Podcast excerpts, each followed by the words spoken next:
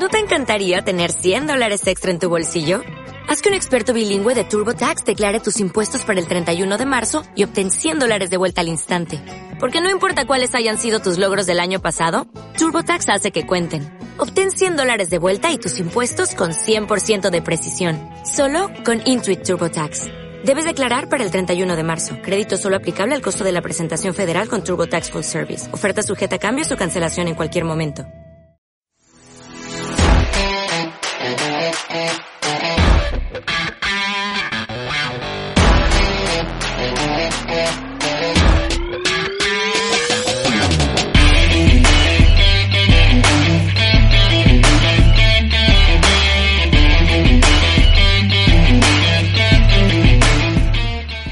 Pues tenemos hoy con nosotros a, bueno, un autor eh, eh, malagueño muy cercano a mi ciudad eh, que ha sacado hace poquito su Secret Night, su noche secreta. Y, y, bueno, hoy vamos a hablar con él un poco de la elaboración de un juego. Vamos a hacer como una masterclass de pasos a tener en cuenta para elaborar un juego. Está aquí con nosotros Rafael Prado, autor de Secret Night. Buenas, Rafael, ¿qué tal? ¿Qué tal? ¿Cómo andas? Javier, ¿cómo andas, Javier? Que se te olvida decir quién eres. Eh, eh, muchas gracias por venir a, a, después del curro, este, este ratito un poco para, bueno, pues para que la gente conozca quién hay detrás de los juegos. Como, como te decía el otro día, yo tenía muchas ganas de una entrevista así en vídeo o en podcast porque creo que tengo mucho que, que compartir para la comunidad jugona y para si alguien quiere animarse a autoeditarse un juego, yo sé cómo se hace. Entonces yo quiero eso compartirlo con toda España o Latinoamérica, los que te escuchen. Sí. Exacto. Eh, bueno, tenemos gente que nos escucha y ahora ya gente que nos está viendo en YouTube y ya por fin nos pone cara. Así que eh, hoy, la sesión de hoy, intentaremos no dejar de lado a las personas que nos están escuchando, aunque sí que compartiremos algunas imágenes pues, del proceso de elaboración del juego de Rafael. Eh, como bien dice Rafael, hoy nos queremos centrar un poquito en esa experiencia suya a la hora de elaborar un juego eh, de forma autodidacta. Eh, y que, bueno, si hay algún, si hay algún autor novel o algún futuro autor interesado en la creación de un juego, igual estos consejos le pueden venir bien. Cuando yo contacté contigo, Rafael, eh, mmm, bueno, pues fue precisamente por eso, porque tu juego yo lo conocí, fíjate, yo lo conocí en un anuncio de publicidad de Instagram.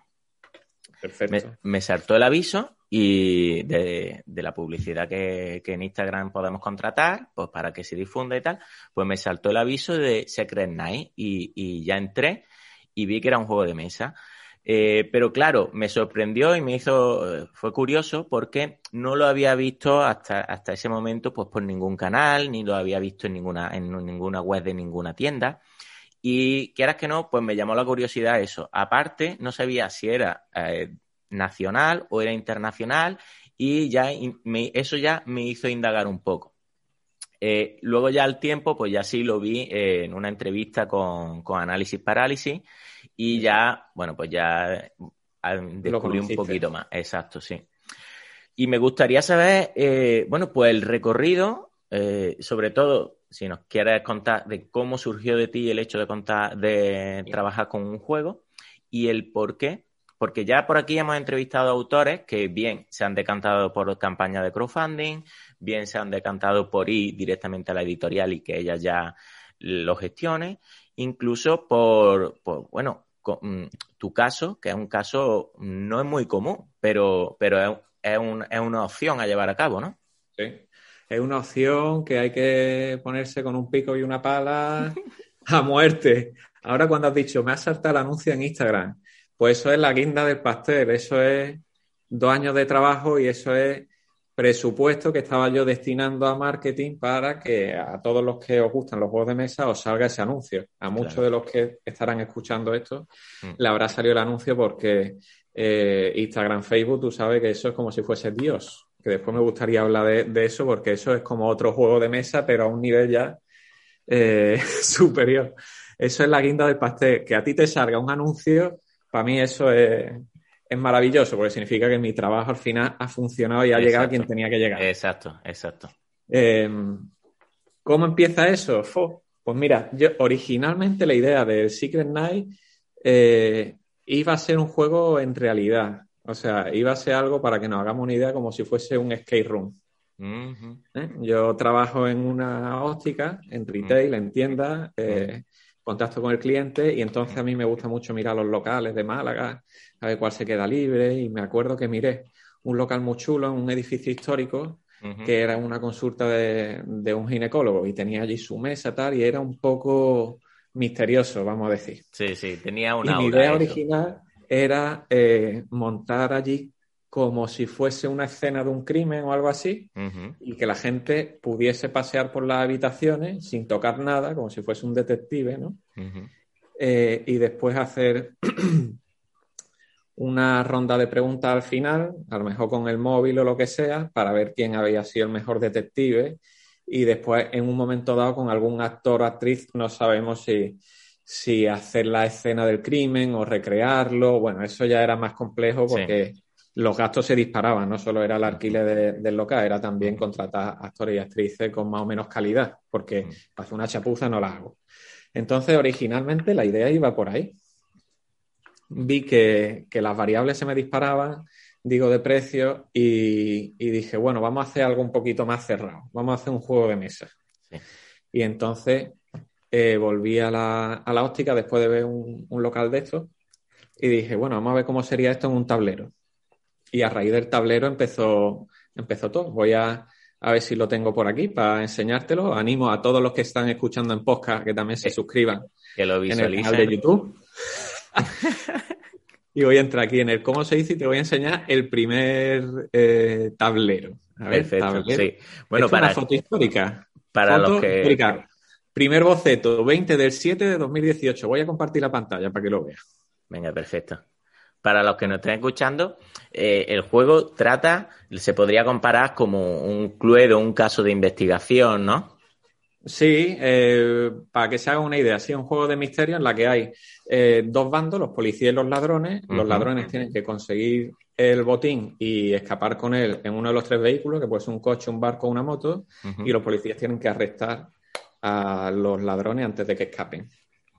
Mira, pues lo, que te, lo que te comentaba, aquí, aquí vemos el, primer, el primer plano, lo primero que hice. De la mansión, sí. La mansión, el reverso de un eh, de una receta, de hecho por aquí se ve el logo de mi óptica, en el reverso dije, venga, esto, boom, y me salió aquí, bueno, quería que fuese una mansión como en 3D. Eh, esta es la planta eh, de arriba y esta es la planta de abajo, pero después ya comprobé que, que el jugador tener que acceder, por ejemplo, a esta parte de atrás de la cocina iba a ser un poco lioso, no se iba a ver bien y finalmente opté por un tablero sencillo en dos dimensiones con hmm. un efecto en 3D, pero mira, justamente... ¿qué, pretendías? Como un tipo de escenario de estos que se van montando y demás, ¿no? Eh, sí, en 3D, como una torrecita. Sí, sí, sí. que tenía dos plantas la mansión, ¿no? Eh, eso hubiese sido súper chulo, pero a nivel práctico era muy, muy lioso. Claro, sí. Luego al final es más accesible el tablero plano y fuera. Sí, efectivamente. Después ya surgieron otras variantes. Mira, esta fue la siguiente que, hice. Bueno, para los que nos están escuchando, aquí se ve como una especie de panal de abeja. Exacto. Con un recorrido. digamos, bueno, todos los jugones conocemos el panal de abeja porque se usa mucho en juegos de mesa. Te da seis opciones de movimiento. Sí, lo que estamos pues viendo ahora mismo en pantalla es el plano desde la, de la casa visto desde arriba, con los diferentes habitáculos que tiene, tanto la cocina, el almacén, el garaje y la salida de, de la casa, y que al final es bocetos del tablero antes de constituir lo que a día de hoy encontramos cuando jugamos al Secret Night. Sí, eh, en este punto eh, teníamos, digamos, el juego eh, o sea, el tablero es suficientemente atractivo como mm. para que tus amigos no digan, joder, qué coñazo, tener que probar ahora, perdón por la palabra, sí, sí, tener que probar ahora mm. un prototipo feísimo, no. Tiene un, mínimo de diseño gráfico como para que un amigo esté dispuesto a testearlo. Es decir, en la fase de testeo ya sabe que, es fundamental en la creación de un juego de mesa. Y, y tiene que ser suficientemente atractiva para que tus amigos tampoco, para no amargarlos, ¿no? En esa fase. Es cierto que sí, la mayoría de los prototipos, es decir, tampoco aquel que esté eh, con la intención de crear un juego, tampoco hay que matizar mucho la ilustración de un prototipo, porque lo que todo el mundo tiene claro es que es un prototipo y luego ya, incluso eh, luego el ilustrador ya le puedo dar otro toque o ya se puede enfocar. Entonces, eh, invertir el tiempo justo para que sea agradable al testeo pero tampoco perdáis mucho tiempo en la ilustración, porque luego, incluso si lo lleváis a una, editorial, la editorial puede coger y cambiaros completamente la ilustración, ¿eh? Mucho cuidado con eso porque, porque son cosas que pasan. Claro, ese, ese es un punto decisivo. Es decir, mm. ahí el creador de juego de mesa eh, tiene que decidir, eh, ¿paro de trabajar aquí y se lo entrego a una editorial o lo edito yo? En este caso, yo tiré por la autoedición porque, bueno, me divertía. Pero alguien que a lo mejor no esté muy versado en el diseño gráfico, pues a lo mejor quizás sea mucho más sensato acercarse a una editorial que apueste por, eh, por autores noveles o, no tan noveles y, que edite su juego. Porque a toro pasado, digamos, el, juego ha llevado dos años, a, a grosso modo. El primer año fue eh, la creación del juego en sí, mm. todo el diseño, incluido todas las ilustraciones, y el segundo año fue toda la comercialización, distribución, eh, fabricación. Y a toro pasado te digo que la segunda parte es más difícil que la primera. Claro. Vale, yo que, he vivido desde la creación hasta la entrega a clientes, mm. la segunda parte es más difícil. O sea que eh, es verdad que la labor creativa es muy importante, pero vender un juego, uy, qué difícil es venderlo. Claro. Mm. Y Ahora mismo estamos viendo una foto en la que aparecen cuatro imágenes de la evolución del propio tablero. De un, boceto en línea, simplemente con los tabiques delineados y ya luego con el suelo y ya incluso eh, un poco de, atrezo en, las habitaciones. Sí, y aquí tenemos, por ejemplo, ya trabajando con el ilustrador. Uh, qué chula esa, ¿eh? Tenemos muchas fases, ¿ves cómo se va rellenando? Con iluminación, incluyendo la iluminación también en las fotos, para darle esas sensaciones de profundidad a, las habitaciones. Estamos. Y aquí era, esto era como los Reyes Magos, cada día era los Reyes Magos. Yo eh, trabajaba con un ilustrador que entregaba cada día pues, por la noche, ¿no? entonces estaba yo por la noche a ver cuando llegaban los Reyes Magos, aparecía el email de, con, el, con, con los avances, porque lo que vamos haciendo es que vamos puliendo. Digo, oye, pues mira, Peter, esto no me gusta, vamos a, a trabajar esta otra cosa. Entonces se van viendo todas las cosas que yo le voy diciendo. Digamos, cómo vamos agregando mobiliario, cómo cambiamos las luces, aquí está demasiado de día, volvemos a más de noche, ponemos aquí unos focos. Eh, eso que estamos viendo ahora mismo es la planta baja de la, de la casa, ¿no? No, realmente todo discurre en la misma planta finalmente. Originalmente el juego tenía un par de dados, que es lo que eh, todo el mundo primero piensa, ¿no? Para, para un juego de... Para moverte. Exacto. Sí, sí, sí. mover normalmente se usan dados. ¿Qué pasa? El dado, como sabes, la probabilidad va de 2 a 12.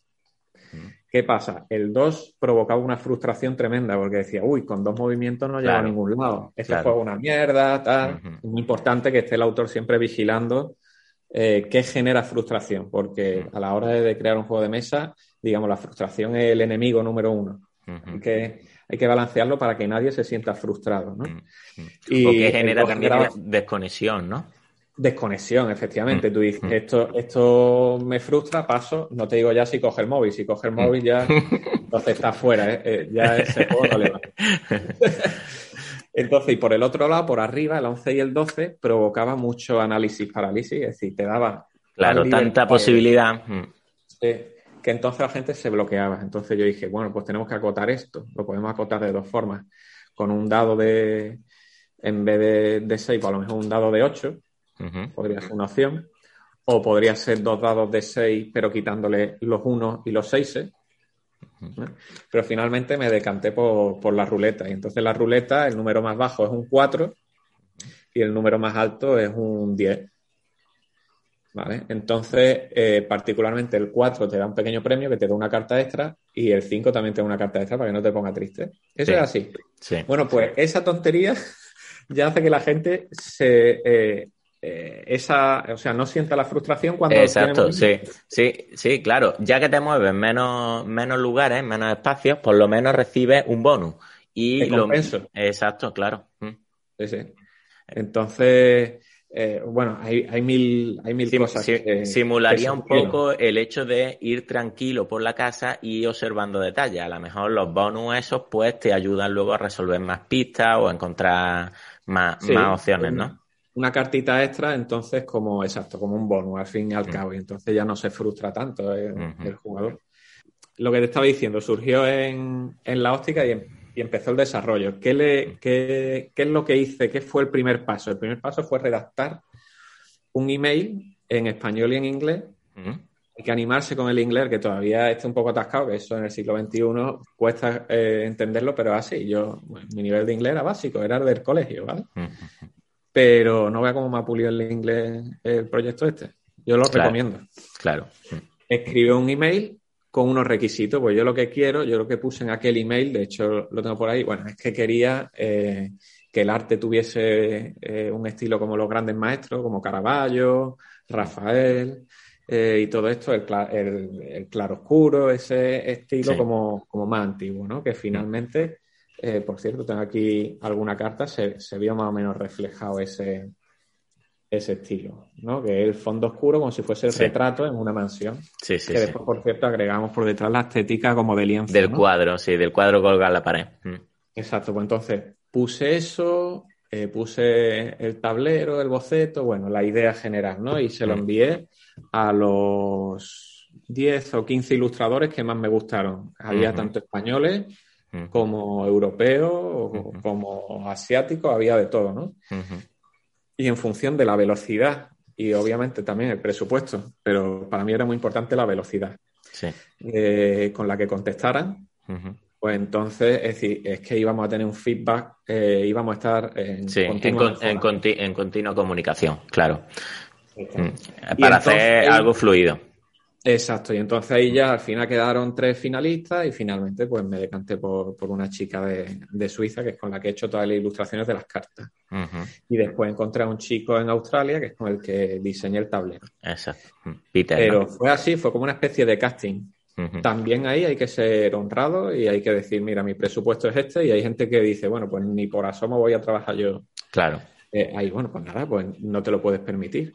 Eso sí, sí recomiendo que si alguien va a autoeditarse, no vaya conservador en el presupuesto. Es decir, tú si vas a crear un juego de mesa tienes que entrar por los ojos, que es lo primero que se ve. Es como mm. el que crea una colonia y tiene un tarro malo, ¿no?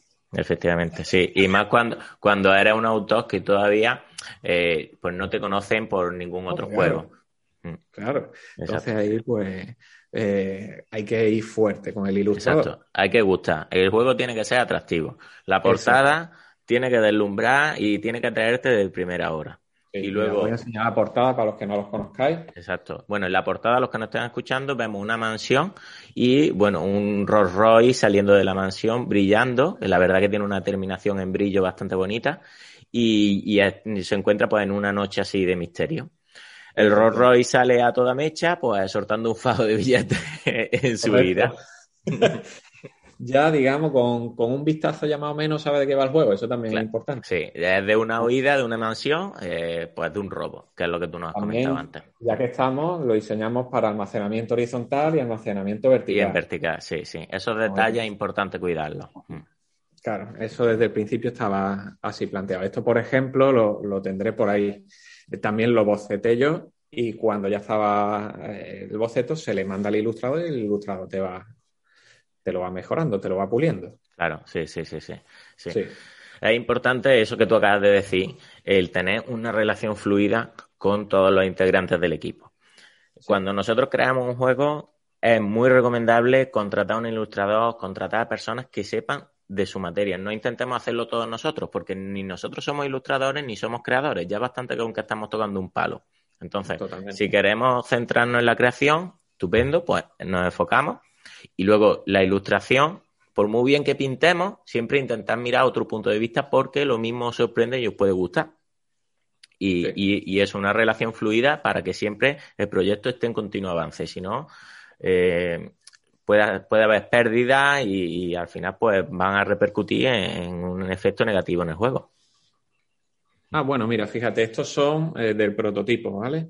Hmm. Se ven ahí simplemente iconos eh, que había cogido de internet y le había puesto un título. Para los que nos estén escuchando, estamos viendo las primeras cartas que, que generaron eh, esos utensilios que usaremos en el juego. Pues aparece una carta con un icono de, de, un policía, con un icono de un ladrón, de una llave. Ahí sí que podemos tirar de imágenes de internet porque realmente estas imágenes no serán las definitivas del juego. Entonces, para probarlo, podemos utilizar ese tipo de recursos de internet tranquilamente.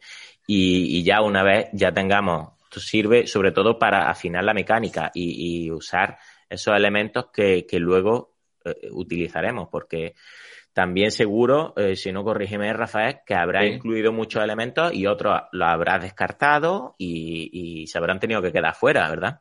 Uf, mira, con decirte que tengo una torre de dados totalmente diseñada de pe antes de que saliera lo de la ruleta.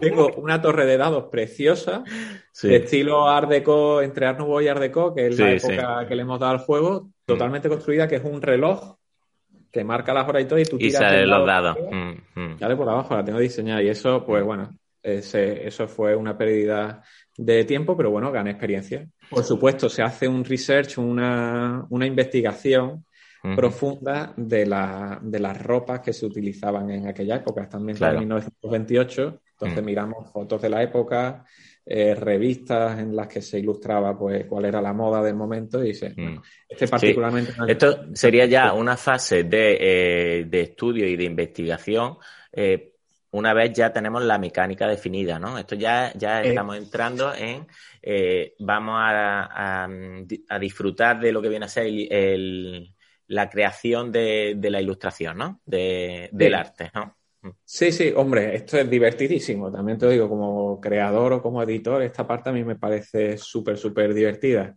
Mm. No obstante, en este juego en particular, el arte mm, no comprometía a la mecánica y entonces podía llevarse en paralelo.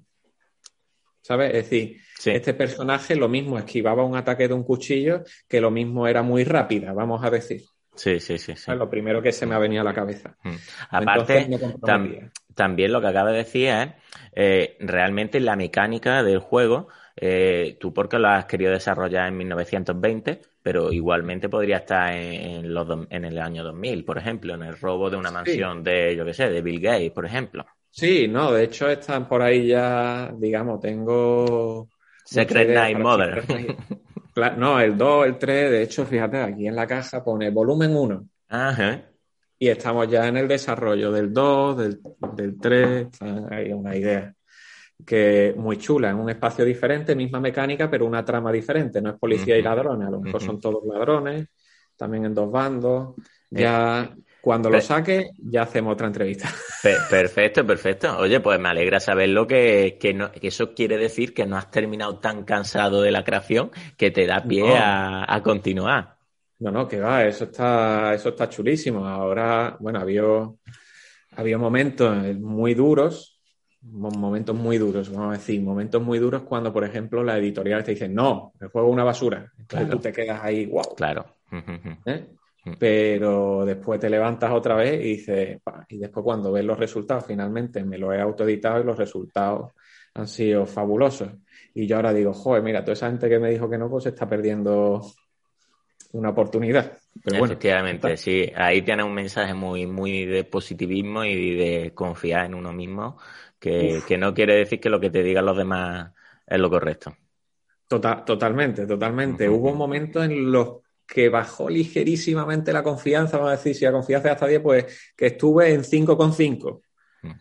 Pero hubo un, par de momentos clave en los que la recuperé. Mm. Yo tuve la, suerte de conocer a, Ramón, que me, que me ha eh, apoyado desde el principio, que es Ramón de El Troquel. El Troquel Games, ahora, es una empresa de Teo, de Galicia, que eh, digamos, era especialista en prototipos. Ahora ha montado una fábrica un poco más grande y ahora sí tiene un pedido mínimo.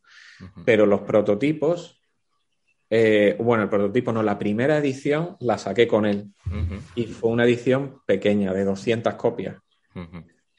En esa edición no tuve eh, apenas margen, digamos, pero ya sí pude ver el juego acabado, que punto uno, eso es una ilusión.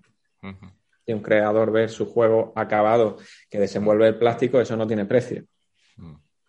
Y después también vi la reacción, esas copias son las que me llevé a Essen para presentarlo y vi la demanda que tuvo el juego. En el primer día se vendió como un cañón, de 75 copias que me llevé, vendimos 65 fue espectacular. Era... Eso, eso fue en el Essen de 2019, ¿no? Exacto, el último. El, último que se ha podido celebrar, exacto. Y yo cuando saqué, cuando me reservé el stand de Essen, que ya adelanto que a grosso modo son mil euros el stand más mil euros los muebles, en resumen. Sí, sí, sí. Y el primer año no te ponen en el mejor sitio, ¿vale? La ubicación se va ganando con antigüedad. eh, pues reservé el stand antes de que el juego estuviese 100% acabado, porque hay que reservarlo con mucha antelación, hay que reservarlo como en enero, en febrero. De hecho, yo lo tenía reservado también para este año. Ahí inician los nervios, ¿eh? Sí, sí, sí, sí, ahí ya es una contrarreloj real. Y entonces ya esa contrarreloj ya se le transmite al pobre de la fábrica que, tiene a todo el mundo queriendo llegar a, octubre o para Navidad. Sí. Y se, y se va haciendo ahí una pelotilla. Pero bueno, lo de ese, eso da, que, da casi para un capítulo entero, Javi. te lo digo en serio, es que Bueno, pero eh, te sirvió, te fue un empujón. Ah, mira, aquí tengo, mira, fíjate, aquí tengo una. Vaya, vaya, vaya, vaya. Estamos viendo una foto del stand de, de Essen. Eh, ahí, ahí bastante ambientado en lo que sería por pues, una sala de, de la mansión esa que, que contiene el juego. Sí. Aquí a la izquierda vemos un plano de cómo iba a ser la distribución, que era muy sencilla. Básicamente eran unos, sillones pequeños, una mesa para jugar y una mesa para explicar, y aquí detrás para almacenar los juegos. Y esto ya es ¿eh? hecho realidad. Lo que, lo que quiero decir es que tú planificas en el ordenador y después se hace realidad. A mí eso me encanta. Cuando, cuando ves una cosa hecha por ordenador y después realidad, eh, me encanta. Aquí, bueno, esta mesa está del revés. Pero bueno, esta era la época en la que todavía el juego se llamaba One Night. Ahora también explicaré eso. Al principio se llamaba. La primera versión, ¿no? La, esa versión que has dicho que hiciste un número reducido de copias. Exacto, 200. Sí, y se vendieron muchas en ese y el resto aquí en España. Y bueno, se llamaba One Night y recuerdo cuando miré el nombre, originalmente debí, bueno, porque había cinco One Night. One Night Ultimate Werewolf, que es uno de el típico juego del lobo. Ah. One, Night Universe, One Night, bueno, había como cinco. Entonces yo no le presté mayor atención. Y dije, bueno, pues un One Night más, un más con un subtítulo diferente, ¿no? Eh, total, que llegó la hora de la verdad.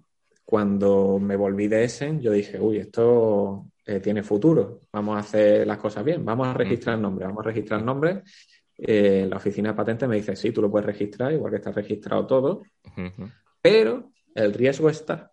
Digo, ¿qué significa el riesgo está? Dice, que alguno de estos cinco o seis que también están haciendo OneNight y están conviviendo entre ellos. Podrían reclamar derechos. De hecho, entre ellos ahora mismo se pueden reclamar.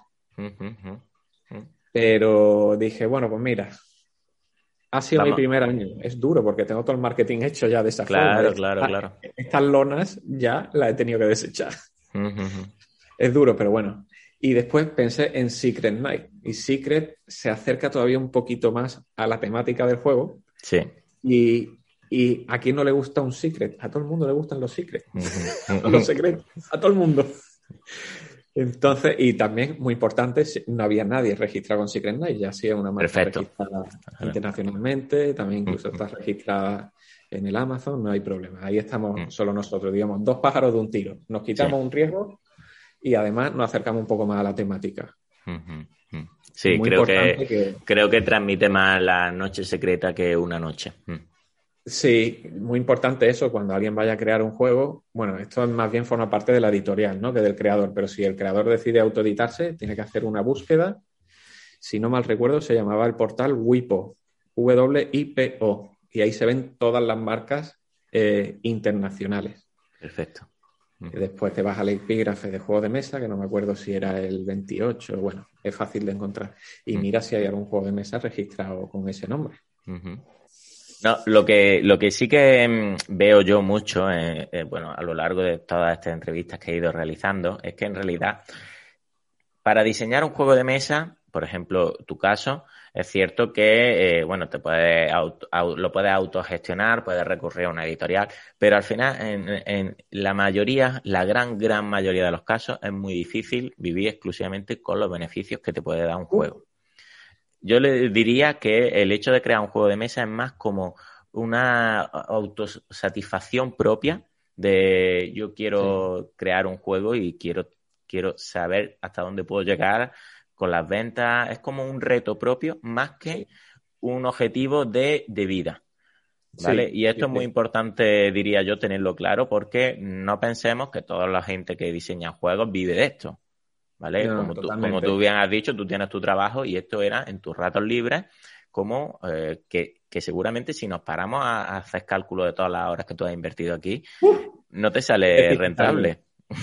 sería deficitario, mira. Eh, no, no voy a hablar de números, pero digamos, hasta One, hasta One Night, digamos, aquello, ten en cuenta que, bueno, que en aquella edición casi íbamos, bueno, íbamos lo comido por los servicios, incluyendo IVA, ¿vale? Aquella producción fue casi un testeo masivo, por así decirlo, ¿no? pero hasta allí fue todo inversión, es decir, cada ilustración fue pagada desde el bolsillo, no hice crowdfunding, fui un poco ahí a hierro, ¿qué hice? Pues de mi salario, me, mm. me, una parte la destino a invertir en esto, ¿vale? Y, y, entonces era un boquete económico. Claro, sí, es que al final, sí, y cuando queremos una cosa bien hecha, como en tu caso, que por ejemplo has recurrido a profesionales, al final te va a salir así, hay que dejar mucho dinero para que esto tome luz. Porque sí. que es cierto que y, y, en, en, crowdfunding, en campaña de crowdfunding se ve muchas veces eh, con ilustraciones nefastas, pues porque por ahorrarse dinero, pues han recurrido pues a, no sé si a ilustradores o a gente que es por hobby y tal, pero se nota, se nota cuando un trabajo está realizado con, con un profesional y cuando no. Y lo mismo, por ejemplo, con las traducciones, muchas, incluso editoriales con nombre y editoriales grandes, cada día cometen errores en las reglas, eh, por, por, por, el hecho de explicar mal las cosas. Es fácil, es fácil, todos nos equivocamos y lo importante es corregirlo, pero le ocurre a los grandes, ¿cómo no le va a ocurrir a los pequeños también? Entonces, muy importante que se asignen los profesionales adecuados en cada rol y en cada proceso de, de la creación. Entonces, todo eso al final es dinero. Total, totalmente. Sí, ahí eh, digamos, he invertido mi, mi patrimonio, por decirlo todo. Incluso hubo un momento en que en vez de hacer crowdfunding, hice family, family funding. Eso, eso cuidado, ¿eh? eso es terreno pantanoso, ¿eh? Cuidado, ¿eh? Mira qué chulada. ¿Cómo se hace, eh, cómo se ilustra un personaje? Fíjate. Vaya, Estamos viendo ahora en un time lapse de cómo ilustra nuestra ilustradora. Digamos ahí a toda velocidad cómo va retocando todo, ahora cómo va coloreando, es precioso. Ella al principio era un poco tímida a mostrar este tipo de cosas, pero después dije, mira, si lo haces bien, porque no lo vamos a, enseñar. y lo aceleramos y fíjate qué, chulada, ¿no? Mm, qué bonito. Eh, merece la pena, ¿eh? Para aquellos que nos escuchen, merece la pena echarle un ojo a YouTube para ver lo que acabamos de ver, un vídeo de un time lapse de, de cómo van eh, una, una escena o una, una, carta, una ilustración desde el diseño en lápiz a cómo va aplicando el color y cómo va cogiendo textura y, y, profundidad, etcétera. También, también te digo, eh, esto no porque yo lo sepa, sino por los invitados que he tenido en otras entrevistas y tal, como autores ya con nombre, eh, que el hecho de crear un juego que te lo tomes con calma, que, que, lleva un tiempo hasta, hasta la madurez propia de, de, que vaya ya rodado solo. Es yo consideraría que aunque, aunque ya encontremos tu juego en tienda, eh, para que ya estés más tranquilo, porque yo entiendo que aún tendrás la tensión de te llegarán ofertas y tal, para que todavía creo que te queda un par de años ya que el juego ya se posicione en Estados Unidos, porque me parece un juego idóneo para, para el mercado de allí, eh, que ya se vaya posicionando solo en otros, en otros países.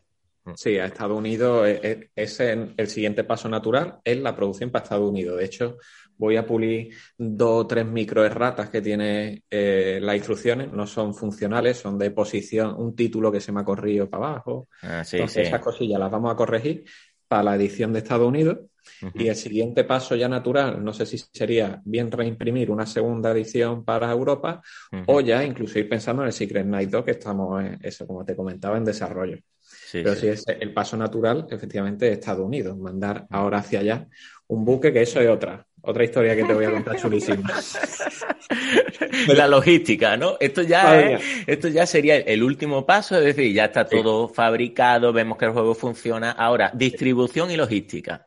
Sí, no, no. El juego está fabricado, no. Vamos un poquito antes. Después ya de haberle puesto todo lo extra, porque a mí me gusta, y a todo trapo, a todo trapo significa poder pintar, bueno, las miniaturas del color que tú quieras, el típico rojo, rojo. Eso, oye, lo valoro, ¿eh? ¿eh? Nos ha mostrado Rafael una imagen de los tokens de los personajes con los que moveremos por el tablero y no es el típico ese, el rojo, el amarillo y el azul. Estamos una gama de pastel, de tonos pastel, mm, que yo, yo a mí me gusta eso, me gusta un poco salir de la rutina. Está un, un token con forma de perro. Sí. Y, estos están también diseñados ilustrados en el ordenador, vaya, esto es también diseñado desde cero.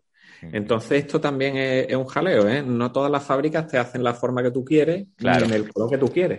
¿Vale? Después tienes que hacer tú un, testeo de los químicos, de que no se incendie, todas estas cosas de la seguridad para los niños. Al igual que luego la calidad del troquel, que bueno, tampoco hemos comentado mucho de los materiales que nos encontramos. Ahora mismo, por ejemplo, estamos, estamos mostrando en imagen lo que viene a ser una peana de las cartas. Sí, efectivamente. Después tenemos por aquí, como hemos dicho, el spot V, es decir, que Exacto. El, brillo de la propia carátula del juego, de la caja. Otra pijada que sea negra el, por. El, forro de la caja por dentro, sí. Hay, hay muchas eh, pijadas que yo que se eh, muestra como yo soy, porque me gustan Detallistas, sí, sí, sí. Mm. Aquí tenemos cartas con gold stamping. Sí, uh, las cartas están chulísimas, ¿eh? Sí, con gol La carta tiene, para que hagáis una idea, es un fondo negro con un marco dorado, así años, años 20, si es que, si es que es un poco eso, de, Greta, de Greta ahí bailando en la película en blanco y negro, pues un poco así. Y, y eso con la imagen central de, del utensilio dentro de la carta. Exacto, sí. Hay, y, después las cartas más relajadas que no llevan el gold stamping, pero también están bien, con un gramaje bueno, el interior en negro para que no sea transparente. Bueno, sí. después de haber eh, calibrado todas estas pijadas, que te digo que las pijadas el cliente las nota. Sí, sí, sí, sí. Yo por, ejemplo, yo por ejemplo, ahí se han puntuado muy bien. Lo tengo en cuenta y, y, es que es, un punto a favor, sin duda. Pero es que es lo que tú has dicho es tu primer juego, o entras por los ojos, o, qué, esperamos hacer. Y, esto es un poco llamamiento a, todos esos primeros juegos que vemos muchas veces y que en materiales andan flojillos.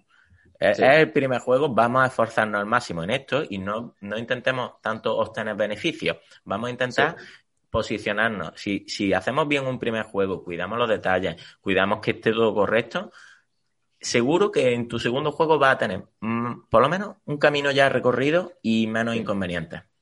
Es como cuando estás, yo lo asocio como cuando estás reformando una casa. Tú estás reformando una casa y tú ves que está ya todo allí en pantano y tú dices, el clásico, pues ya que, pues ya que estamos, ah, pues ya que estamos, ¿no? Pues, pues ya que estamos, gold stamping, pues ya que estamos, V stamping. Es decir, sí, sí, sí. sí. Es decir, eh, pues ya que, pues ya lo hacemos bien, que a lo mejor en producción van a ser, no sé, 1.000, 1.500 euros más.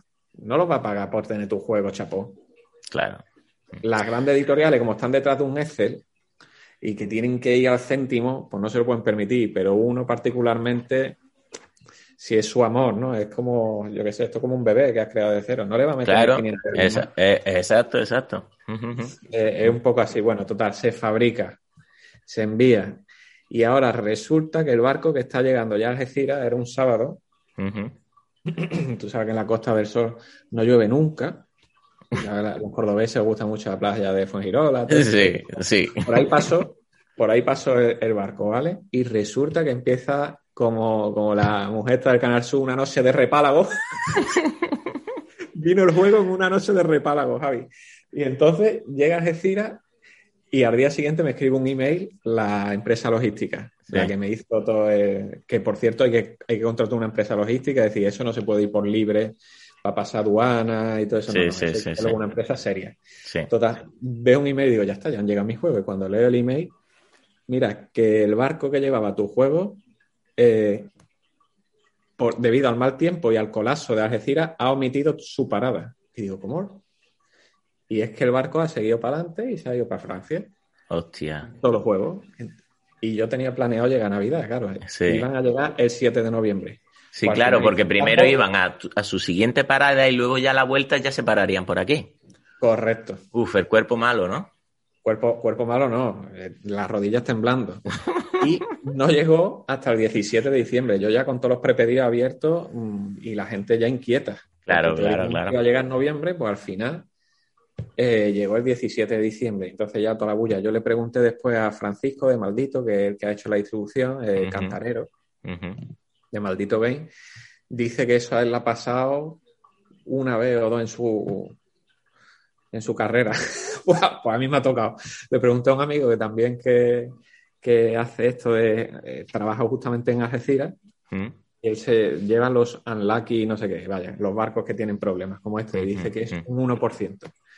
Bueno, pues esa prueba también la superado, la de el barco que se pasa la parada. Uf, qué, tensión, macho. a toda tu empresa logística dándole la matraca al barco para, para que mm, lo transborden cuanto antes hacia abajo. De hecho, llegó hasta Holanda y después ya bajó. Yo calculé y había recorrido el juego 23.000 y pico kilómetros, de más. Que es, no, que es una vuelta al, mundo. Los juegos han dado una vuelta al mundo ya. El diámetro. qué tensión, qué tensión.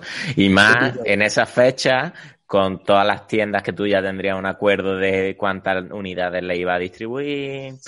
Bueno, eso fue más, un poco más sobre la marcha, pero a los clientes sí hubo que, que explicárselo. Yo lo único que hacía es que escribía un newsletter con todo esto. De hecho, todavía tengo eh, unos pocos que se me han quedado atrás. Tengo ocho juegos retenidos en Madrid por el Brexit, que eso ha sido ya el último episodio. ¿Que iban de salida para Inglaterra o qué? Que van para Inglaterra, se retrasa y al final se han quedado colgados en España y ahora hay un cuello de botella tremendo por culpa del Brexit en Reino Unido y entonces pasan muy poquitos paquetes y ahora de pronto le llega uno, pero los otros siguen allí esperando. Bueno, claro, claro, claro, claro, claro, claro. Voy a hacer un, macro resumen del pastel de los juegos de mesa. El pastel de los juegos de mesa, la mitad es la distribuidora. Del PVP, vamos a hablar del PVP. Sí, sí, sí. La mitad es la distribuidora. En esa mitad está el 20% de la distribuidora y el 30% más o menos de la tienda. Y en la otra mitad, pues tienen que encajar editorial, fabricante y autor. ¿Vale? Y eh, en, digamos, el tamaño de esos quesitos son los que se negocian con la editorial. Claro. Normalmente el autor, eh, si no se autoedita, como ha sido este caso, eh, ronda del 5 al 10%, más o menos. Salvo que sea un Kramer o. sí, que sea ya un autor con nombre. cerda, entonces obviamente él tendrá una comisión más alta, ¿no? Porque claro, claro. solo su nombre ya vende, ¿no? Pero, pero ahí, digamos, hay que repartirse esa, esa parte. O sea, el mundo de los juegos de mesa, para mí ha sido, yo he hecho mucho negocio. Como comentábamos fuera de micro, hemos programado, mm. eh, tengo una óptica, con mi hermano llevo un restaurante, eh, muchas cosillas. Y el juego de mesa ha sido la experiencia más completa a nivel empresarial porque ha habido que tocar de todo, hay que, ha habido que negociar mucho con, con proveedores, con fabricantes, con ilustradores, con muchos profesionales. Eh, y hay que saber de diseño gráfico, también hay que contratar a un diseñador gráfico que te apoye, porque hay muchísimas tareas de diseño gráfico, hay que saber de matemáticas, de estadística, o sea, completísimo. Para mí ha sido como una universidad. Por eso animo a todos los que están aquí escuchando que, que se animen a intentar hacer un juego de mesa, que igual que mi negocio de tienda física no ha ido mal, el negocio del juego de mesa en coronavirus, o sea, ha ido regular, el, juego de mesa sí ha ido bien. En online, dice. El online, el online, mm. efectivamente. Mm, es decir, mm, que, el, restaurante, mi familia Regu, la óptica Regu, pero el juego de mesa bien. Sí, sí, sí. Eso ha sido como un salvavidas. Y ahora mismo, eh, esta imagen que estáis viendo es con un portátil que me he comprado gracias a los beneficios de Secret Night para seguir trabajando bien, porque mi ordenador con el que diseñé el Secret Night reventó. le, empecé a meter ya ahí cuando le metéis la herramienta Adobe, eso es, eso es como... Iba a pedales. Joder, macho, tú le metes ahí el, Photoshop, el After el InDesign y ya el ordenador dice hasta luego, Lucas. pero hay que trabajar con eso porque pero, pero al final eh, no olvidemos que es gracias al esfuerzo, al tiempo invertido, a tu visión, a, la, también todo el capital que invertiste. Que, bueno, que las cosas no vienen solas y, y yo siempre creo que un trabajo en el que se, que, en el que se trabaja, nunca mejor dicho, en el que se invierte, eh, se pueden obtener frutos. Si hacemos por hacer, seguro que no.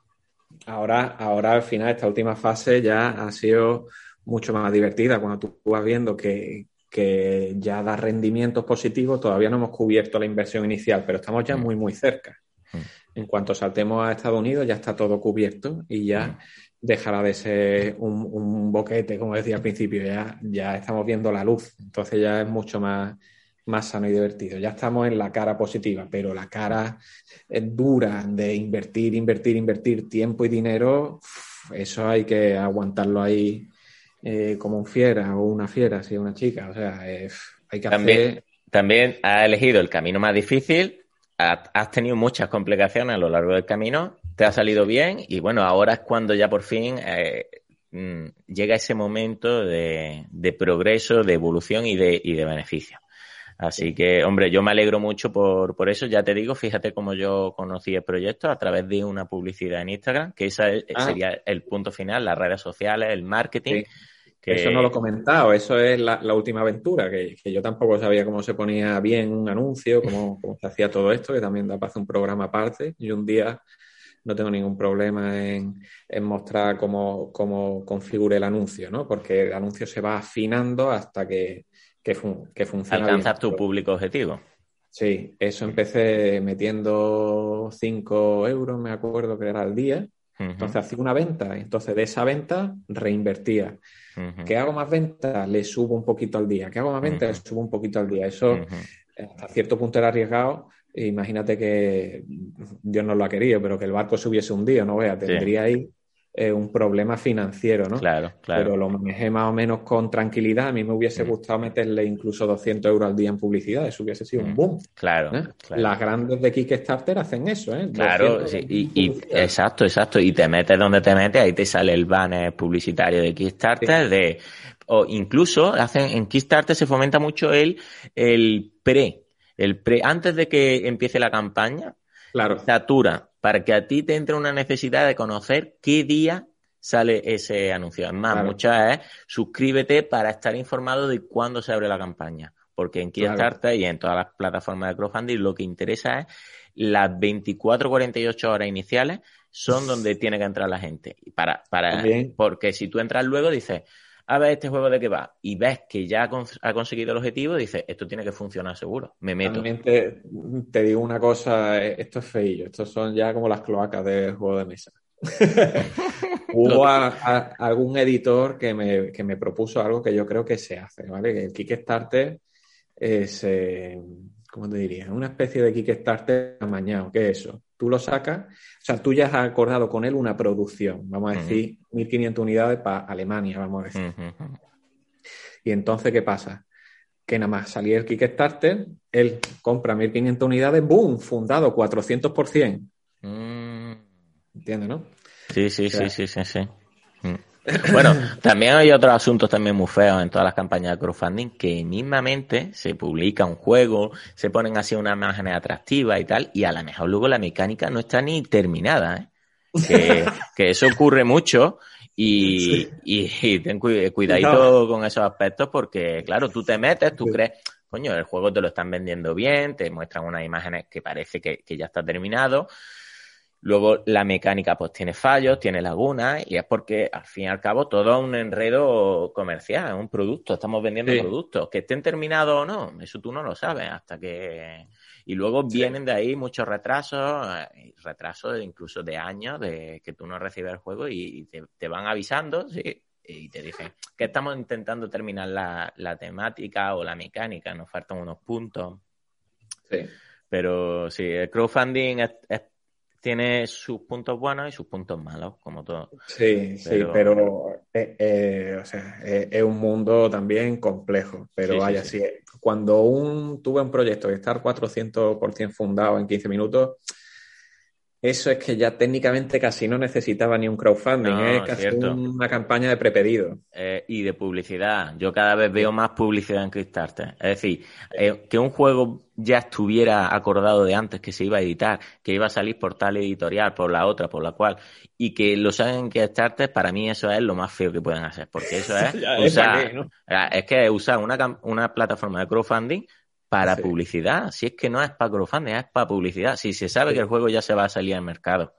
Pero, pero en fin, tampoco me quiero meter en eso porque es que es verdad. Y a mí eso no me gusta. Que para los jóvenes autores, para jóvenes, autores noveles, etcétera, me parece estupendo. Para proyectos nuevos, estupendo. Pero para cuando una marca ya viene una, una casa sólida de años de creación de juegos de mesa con un capital enorme y lo quiere sacar por Kickstarter, es por publicidad.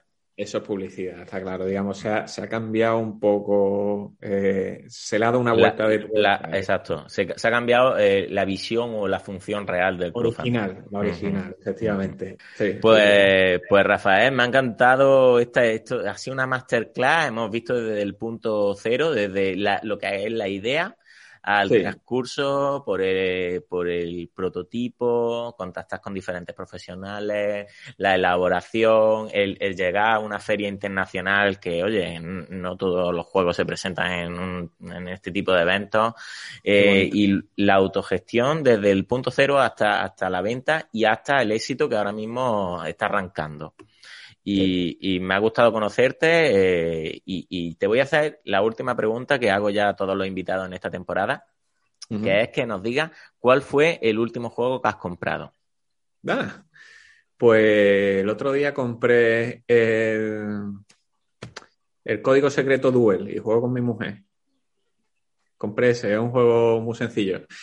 Mm, me parece que has dado un ejemplo de, confianza en el proyecto y en la idea de uno mismo que, es importante y que, debemos tener en cuenta.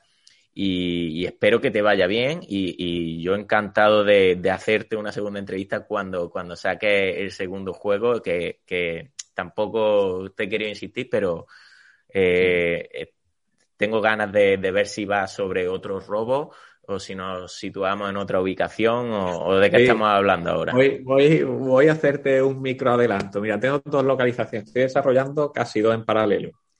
Tenemos uno en unos cines en Los Ángeles.